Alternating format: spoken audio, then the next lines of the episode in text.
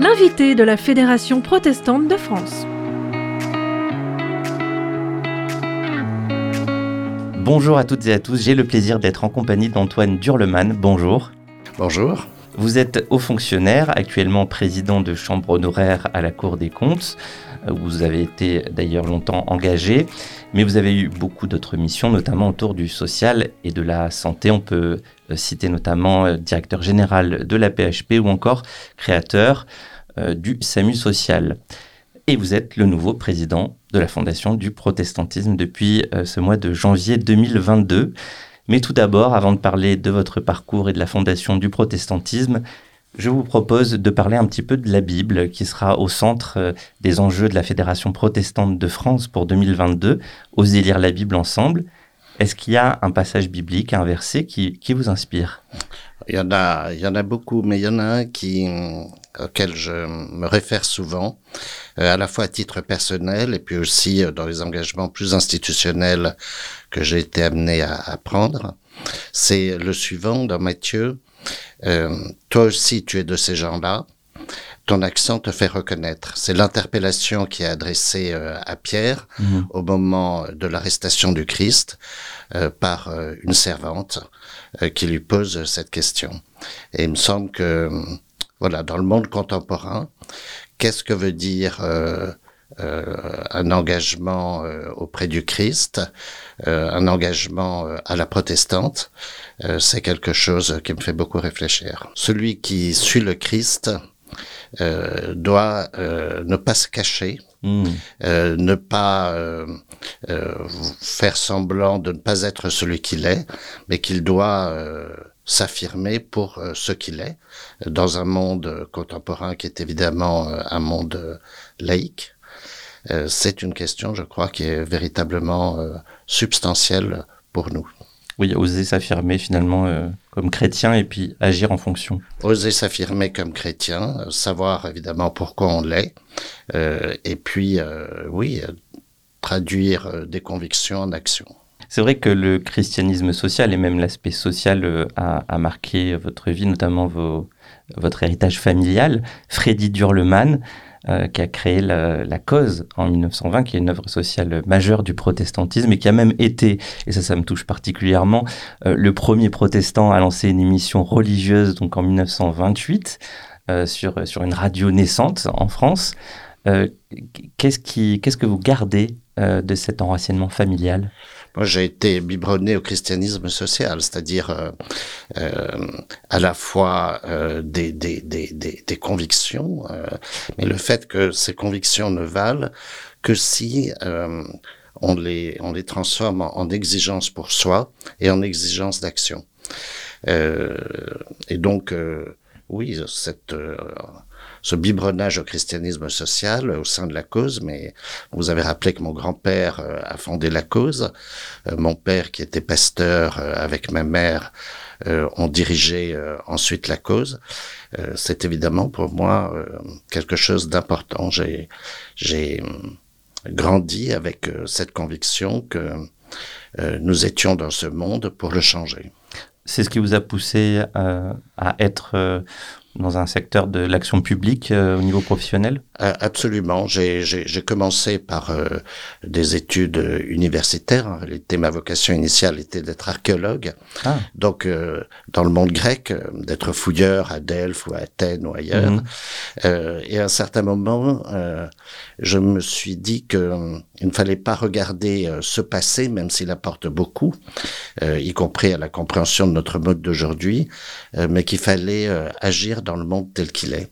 Et c'est pour ça que j'ai complètement bifurqué de, de voie euh, et que euh, j'ai passé les concours nécessaires pour mmh. devenir fonctionnaire, que j'ai choisi la Cour des comptes euh, parce que il y a deux traditions à la Cour des comptes, au-delà du contrôle des comptes que chacun connaît bien. C'est le travail dans le secteur social ou le travail dans le secteur culturel. Et moi, ce qui m'a fait choisir la Cour des comptes, euh, c'est précisément euh, la tradition du travail dans le secteur social. Mmh. Et alors, on va parler un petit peu maintenant de votre rôle de président de la Fondation du protestantisme et de cette fondation. Pour ceux qui ne la connaissent pas, en deux mots, comment la présenter? Ben, La fondation du protestantisme, c'est une fondation qui est là pour susciter la philanthropie du monde protestant. les protestants sont engagés. Ils sont engagés, ils donnent de leur temps, ils donnent de leurs compétences, ils sont aussi des donateurs généreux pour euh, toutes les associations du monde protestant, pour les églises aussi. Euh, et la Fondation du protestantisme, elle est là pour euh, euh aider les institutions du monde protestant à renforcer euh, leur capacité à bénéficier des dons du monde du monde protestant dans un cadre solide dans un cadre euh, euh, qui ne se met pas en concurrence avec les autres institutions mm. du monde protestant qu'il s'agisse des églises de la fédération de l'entraide protestante d'autres mouvements du monde protestant mais qui est là pour doper autant qu'elle peut le faire à la fois les aides au moment où les subventions publiques, quand elles existent, diminuent, et puis aussi pour doper les projets. Euh, parce que on est toujours plus intelligent à plusieurs. Et le monde protestant, qui est euh, très riche de sa diversité, euh, a aussi besoin d'institutions qui permettent de mettre ensemble des projets, chacun y contribuant pour sa part. C'est ça qu'apporte et qui est assez unique la fondation du protestantisme. Et d'ailleurs, euh, lors de sa fondation, il y a 20 ans, euh, on était plus sur un aspect patrimonial, préservation un petit peu de tout ce qui pouvait euh, exister en termes de bâtiments ou en termes de, finances au niveau du protestantisme. Et puis elle s'est un peu diversifiée, adaptée à d'autres besoins, notamment avec Solidarité protestante qui a été mis en place. vous pouvez nous en parler?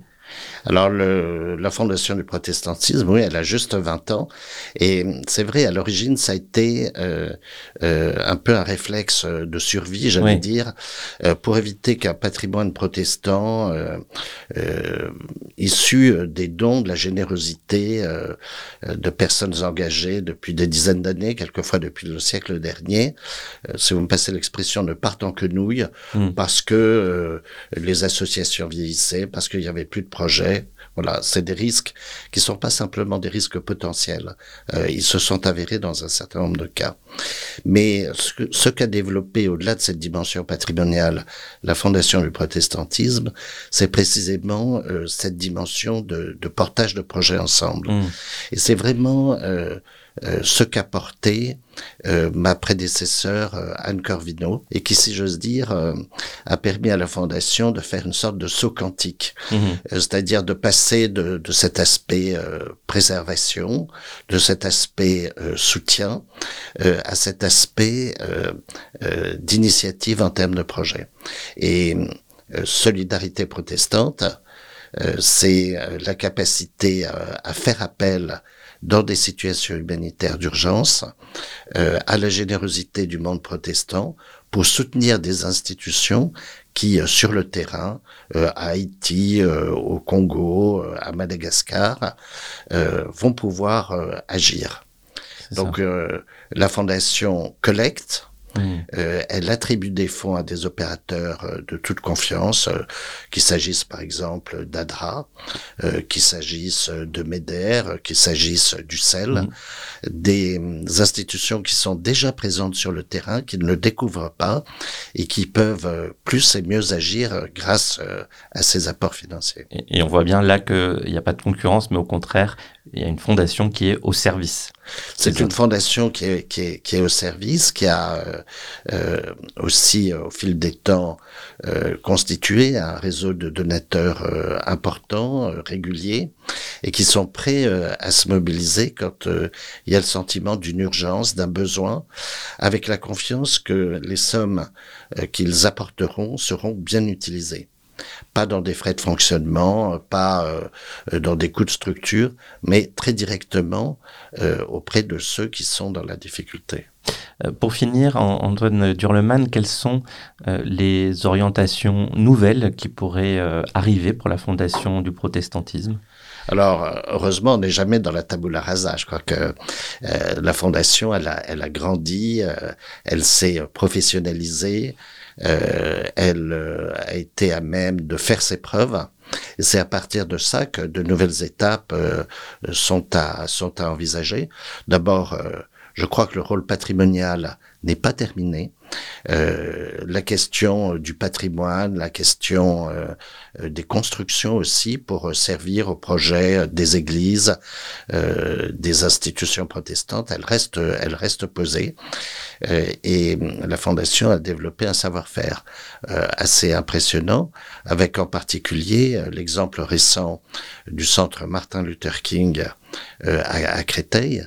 C'est la Fondation qui a porté la réalisation de ce, de ce centre, euh, qui est euh, un projet d'ampleur considérable, plus hmm. de 10 millions d'euros, avec euh, l'appui de la paroisse pentecôtiste de, de Créteil, qui occupe ses locaux euh, pendant le week-end, le samedi et le dimanche, mais ces locaux sont proposés à la location euh, du monde des entreprises euh, pendant le reste de la semaine. Donc on a inversé finalement la vieille logique qui est de dire je construis d'abord un bâtiment pour le culte et puis ensuite le cas échéant si je peux je l'utilise mmh. pour d'autres manifestations ce qui va permettre d'apporter des, des, fonds. Là on a complètement inversé l'approche mmh. et c'est extrêmement novateur. Et puis, euh, la fondation, c'est aussi un ensemblier de projets. C'est-à-dire que euh, un ensemblier de projets, c'est-à-dire un incubateur de projets, mhm. faire en sorte que une initiative isolée euh, puisse s'insérer le cas échéant dans un champ plus vaste avec la participation de, de, de, de plusieurs et euh, on voit bien qu'il y a des, des, thématiques euh, euh, absolument transversales sur lesquelles nous avons besoin d'agir. Mmh. par exemple, de manière transversale sur la jeunesse. Par exemple, de manière transversale sur la culture. Il y a des, des champs sur lesquels le monde protestant est présent, euh, mais euh, il a sans doute encore une forme de présence à affirmer euh, qui euh, est sans doute un, un champ de, de travail pour, euh, pour la Fondation. Et puis, euh, évidemment, la Fondation, c'est aussi un outil de collecte. Elle a développé un savoir-faire, elle a développé une expertise. Elle peut mettre ce savoir-faire, cette expertise, au service d'autres. Elle le fait déjà d'ailleurs en proposant euh, des formations à des institutions qui euh, euh, ont besoin, de, j'allais dire, de se mettre à niveau. Mais on peut imaginer de nouvelles formes de collecte, par exemple des plateformes collaboratives, une sorte d'ulule du monde protestant, pourquoi pas, pour faire en sorte que aussi la générosité se renouvelle de génération en génération. Euh, dans le monde protestant comme ailleurs, il y a beaucoup de personnes engagées, beaucoup de donateurs euh, euh, généreux. Euh, et quand je parle de générosité, c'est pas simplement l'importance des sommes, ça peut mmh. être euh, la pite de la veuve, celui mmh. qui se prive du nécessaire parce que il veut aider même modestement. Mais il faut que ça franchisse la barrière des générations. Mmh.